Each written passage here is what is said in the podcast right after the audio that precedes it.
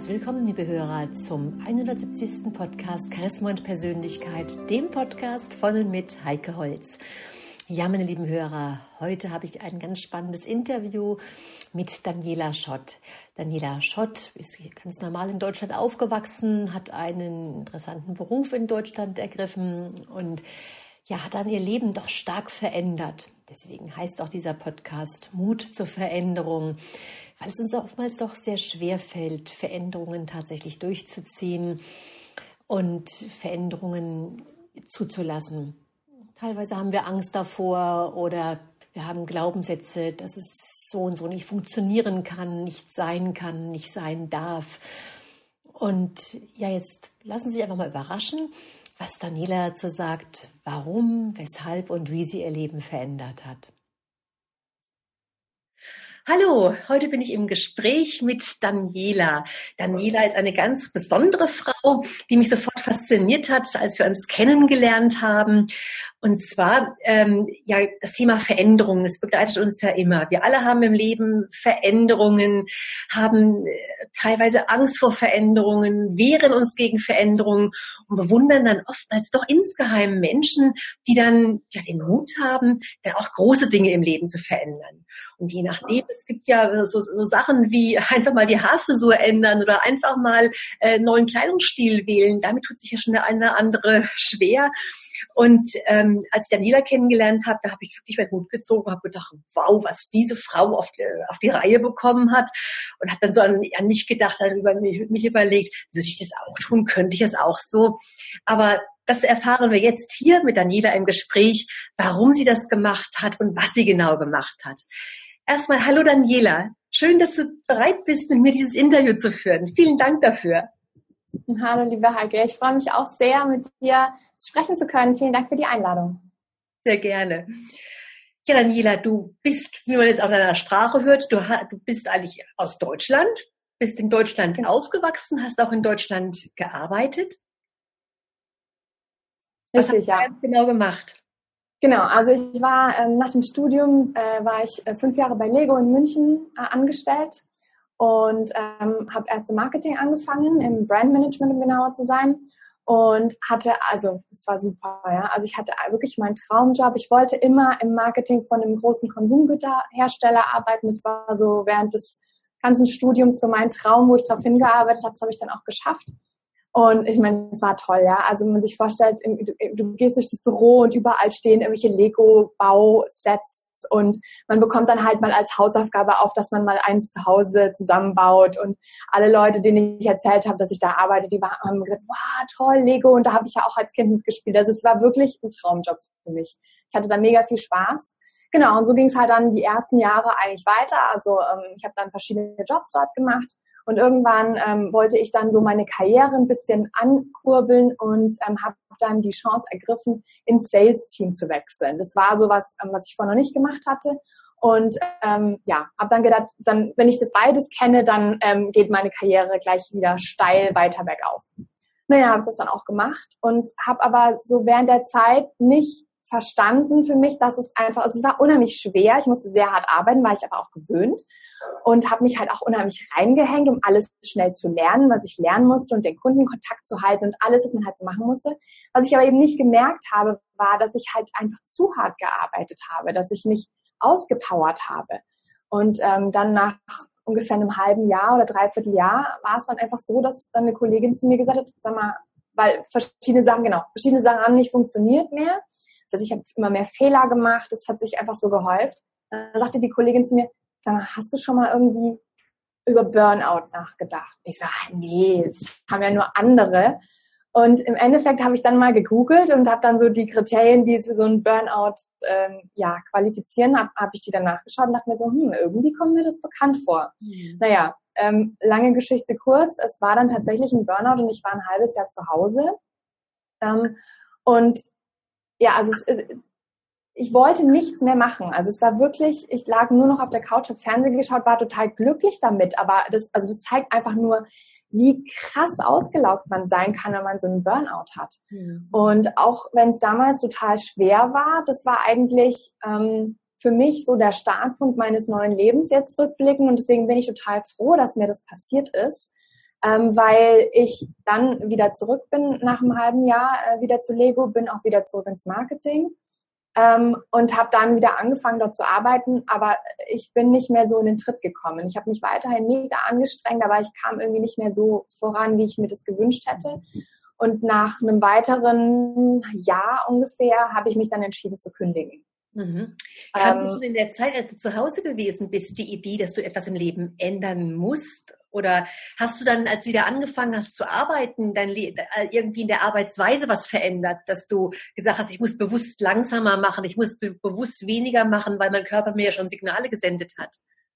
Ja, also ich habe ähm, während der Zeit, wo ich zu Hause war, habe ich eine Therapie angefangen und habe mich schon sehr viel mit mir persönlich beschäftigt, mit den Dingen, die mich triggern, mit meinen Glaubenssätzen und all diesen Sachen. Mhm. Und ähm, war da aber auch weiterhin diesem, ich bin halt sehr perfektionistisch und ähm, war halt auch perfektionistisch, äh, perfektionistisch, ich muss jetzt meine Therapie perfekt machen. So. Also es war irgendwie alles noch in diesem Ding drin, ja. Mhm. Ähm, und ja, und habe aber schon, ich glaube, ich habe mich schon auch echt viel weiterentwickelt in dieser Zeit. Und dann, als ich zurückgekommen bin, ähm, da gibt es ja immer diese Wiedereingliederungsprogramme, wo man erst langsam die Arbeitszeit steigert. Also ich habe da schon langsam auch wieder angefangen und das Unternehmen hat mir auch unheimlich geholfen, da ähm, wirklich auch wieder gut reinzukommen. Mhm. Aber ich glaube, im, im Endeffekt habe ich damals noch nicht verstanden, dass das das Angestelltenverhältnis an sich oder die Arbeit an sich, die ich gemacht habe, nicht zu mir gepasst hat. Mhm. Das, da, da habe ich noch mehrere Monate, vielleicht sogar Jahre dann gebraucht, um, um dahinter zu kommen, dass es eben, also weil für mich war so klar, eine, eine Karriere in einem großen Unternehmen machen ist das Einzige, was ich im Leben machen möchte. Und davon wegzukommen war halt unheimlich schwierig. Also das war wirklich so dieser mhm. also hast du Glaubenssatz hast du ja auch zuerst damit schwer getan, überhaupt eine Veränderung sozusagen zuzulassen oder eine Veränderung ähm, anzugehen. Absolut. Und dann hast du gesagt, ja. also in einem Jahr gekündigt. Nach, nach diesem genau. Jahr. Und dann? Ja, also ich habe ich hab tatsächlich mir auch ziemlich viel Zeit gelassen, mit dieser Entscheidung zu kündigen und, und ähm, was Neues zu machen. Aber also es waren ein paar Monate, die dann vergangen sind, bis ich mich entschieden habe. Und als ich das dann ausgesprochen hatte und, und dann praktisch nur noch ein paar Wochen hatte ähm, im Unternehmen, kam dann so die Phase, okay, jetzt äh, erstmal so, ich, habe es jetzt irgendwie geschafft für mich, ja, diese Entscheidung zu treffen. Aber was mache ich jetzt? Und dann habe ich irgendwie so gedacht, ah ja, vielleicht mal so vier Monate reisen oder so wäre doch ganz schön und habe dann schon überlegt. Und dann haben auch ein paar Freunde mir Vorschläge gemacht, was ich für spezielle Reisen machen könnte und so weiter. Und dann irgendwann kam wieder, kam mir so in den Sinn, Moment, du hattest doch 15 Jahre vorher mal diese Idee einer einjährigen Weltreise. Es war noch, als ich in der Schule war und da hatte ich so einen Artikel gelesen über ein Mädel, was eine einjährige Weltreise nach dem Abi gemacht hat und das wollte ich damals unbedingt machen. Und das hatte ich aber, das habe ich damals nicht gemacht, weil damals hatte ich einen Freund und das hat einfach nicht reingepasst. Mhm. Und dann kam diese Idee wieder, Moment, das wolltest du doch immer machen. Jetzt hättest du die Zeit und eigentlich hast du auch genug Geld angespart. Das könnte doch jetzt total passen. So. Und ich habe schon immer gern, ich war schon immer viel auf Reisen und ja, habe das schon immer gern gemacht und dachte mir so, ja. Und dann hat, hat es hat sich irgendwie so überschlagen alles, ja. Und dann auf einmal, also ich hatte dann irgendwie drei Monate, um alles zu organisieren, was nicht viel Zeit ist für eine einjährige Weltreise, aber ich habe dann alles hingekriegt. Ja, und dann bin ich äh, im November 2014 bin ich dann abgereist und hatte auch dann eben diese 365 Tage vor mir. Das wusste ich von Anfang an. Das war genauso geplant und so habe ich dann auch gemacht. Mhm. Das heißt also, um es nochmal kurz herauszukehren, äh, du hast gekündigt, ohne ganz genau zu wissen, was dann ist. Also du hast doch keinen Plan gehabt, von wegen, ob du jetzt welchen Job du machst, ob du einen Job machst und hast zwar dieses, diese, dieses Angesparte gehabt, aber letztendlich eine Sicherheit, wie es weitergeht, ähm, das war alles gar nicht gegeben und, und dennoch hast du es gemacht. Das ist ein wichtiger Punkt, finde ich jetzt hier, weil mhm. ich habe viele Klienten oder auch wenn wir so in Seminaren, in so gerade so Veränderungsseminaren, ähm, wo es um genau um dieses Thema geht, sprechen, da haben gerade wir Deutsche eine unheimliche Sicherheitsbedürfnis, ja, dieses unheimliche Bedürfnis, Mensch, ich weiß ja nicht mal, was ich in einer möglichen Selbstständigkeit verdiene, ja, oder ob dann der andere Job, den ich dann mache, genauso schön ist oder ob ich dann nicht auch nach einem Vierteljahr unzufrieden bin oder unglücklich bin, ja. Und das alles das wollen wir gerade mal hier festhalten, hast du in der völligen Unsicherheit, in Anführungsstrichen, hast du dennoch gemacht. Genau, also was mir da immer geholfen hat, war, dass ich an mich selbst geglaubt habe. Also ich wusste, egal was ich machen würde zu dem Zeitpunkt, wo ich gekündigt habe, ich würde entweder wieder einen Job finden, der mich erfüllen würde, wenn der erste mich nicht erfüllen würde oder irgendwas nicht passen würde, würde ich mir wieder einen neuen suchen. Oder egal was an, was sonst ich machen würde, dieser Glaube an mich selbst. Ich meine, ich habe auch Phasen, wo ich echt so mir denke, ja, du kannst gar nichts. Also das ist, sagen wir mal, dahingestellt. Aber also dieser, dieser ähm, unterschwellig ist immer dieser feste Glaube an mich selbst, dass ich es irgendwie schaffen werde, egal was da kommt. Und es hat sich, also es war aber bisher bei mir immer so, ich hatte sehr schwere Phasen im Leben, aber das hat doch immer wieder sich irgendwie äh, regeln lassen. Und deswegen, ja, konnte ich also für mich kündigen, ohne was Neues zu haben. Und ich habe am Anfang gedacht, ich äh, werde einen neuen Job mir suchen und das hat sich dann erst so ergeben, dass ich eben diese Reise gemacht habe. Mhm. Und dann bist du auf Weltreise gegangen für ein Jahr. Genau. Und wie ging es dann weiter?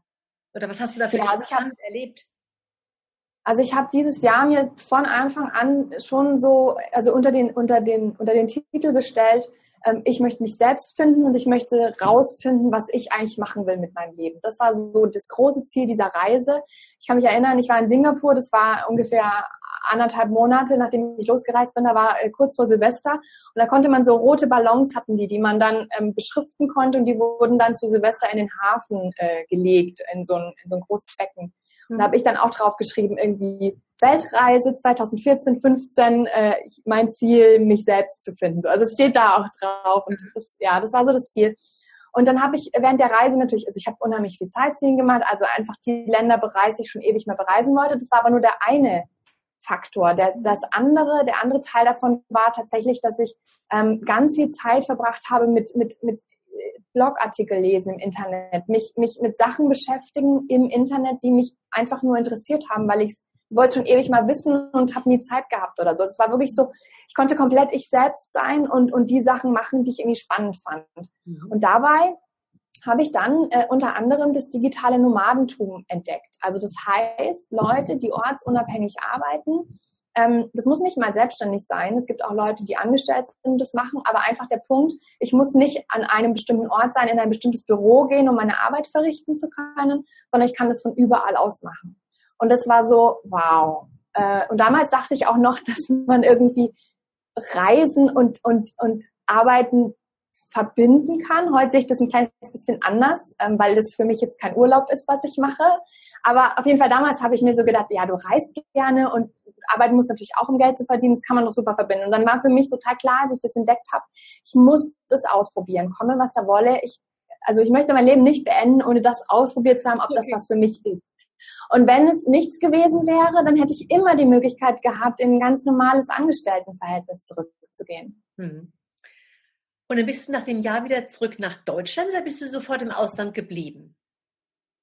Ähm, ich bin dann nach dem Jahr zurück nach Deutschland gekommen. Also das war einmal, weil ich das, also es war ganz klar so festgelegt von mir. Also es war auch, ähm, ich hatte kein, kein so, oh, jetzt ist die Reise zu Ende, wie schade oder so, sondern ich, also es hat genau gepasst für mich, weil ich es mir von Anfang an so vorgenommen hatte. Und ich habe mich natürlich dann auch gefreut auf Freunde und Familie. Aber es war dann auch, also es war auch ein bisschen organisatorisch, weil die Krankenversicherung ging genau für ein Jahr, die konnte man auch nicht verlängern. Also es war halt, ich habe das schon extra so gemacht, dass ich mich an dieses Jahr halte. Mhm. Ähm, genau. Und dann habe ich aber gesagt, okay, ich mache mich jetzt in Deutschland selbstständig nach diesem Jahr. Und das habe ich dann auch gemacht. Mhm. Selbstständig als was? Ähm, ich habe damals angefangen, ich wollte, ähm, damals ähm, fand ich Bloggen so toll und dann habe ich mich, ähm, also habe ich angefangen mit einem Blog zum Thema Reisen und Nachhaltigkeit, weil dieses Thema Nachhaltigkeit mir auch unheimlich wichtig geworden war auf der Reise. Mhm. Genau, das habe ich jetzt, das habe ich dann ein paar Monate gemacht und ähm, ja, also ich habe während der Zeit dann, als ich mich selbstständig gemacht hatte, verschiedenste äh, Jobs immer unter dem Titel digitale Nomaden praktisch ausprobiert, mhm. ähm, die mal besser, mal schlechter funktioniert haben, mhm. aber wo ich immer wieder gemerkt habe, es passt noch nicht ganz zu mir. Es ist noch nicht das, was ich wirklich machen will, aus verschiedenen Gründen. Und bin dann halt immer weitergegangen. Also es, ich hatte ähm, genug Erspartes, um das auch ähm, finanzieren zu können, dass ich in dem, in dem Zeitraum fast nichts verdient habe. Mhm. Ich habe auch natürlich ein bisschen was vom Arbeitsamt damals bekommen, ganz am Anfang noch. Mhm. Ähm, genau, und so habe ich mich dann halt auch ausprobieren können und schauen können, was wirklich zu mir passt. Mhm. Mhm. Und ähm, wann hast du dich denn entschieden oder durch welches Ereignis hast du dich jetzt so entschieden, dann so in, in Deutschland doch alles aufzulösen, wie Wohnungen oder also das Hab und Gut sozusagen zu verkaufen und einfach dann wirklich als Nomade zu leben. Wie kam dann dieses, ja. diese Entscheidung? Also es war so, dass ich, als ich, also ich hatte meine Wohnung für die Weltreise untervermietet für ein Jahr an jemanden und als ich dann zurückkam, war die wieder ganz normal verfügbar und ich habe mich auch total gefreut, oh, meine vier Wände und ist alles so schön und so.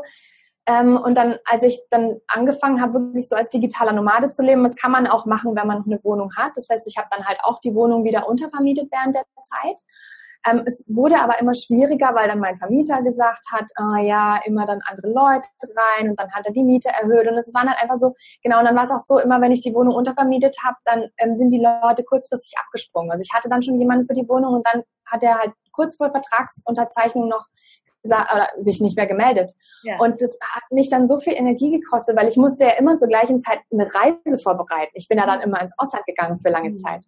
Und das war so anstrengend, dass ich gesagt habe, es ist für mich einfacher, wenn ich keine Wohnung habe und mir irgendwo was suche, weil ich kann immer ein Hostel oder ein Hotel oder irgendwo Freunde, die mich unterkommen lassen. Also es gab immer tausend Möglichkeiten, mhm. ähm, so dass ich dann gesagt habe, diese Wohnung ist mir eher so ein Klotz am Bein und ja. ich fand es halt auch so ein bisschen cool, dass man halt keine Wohnung hat.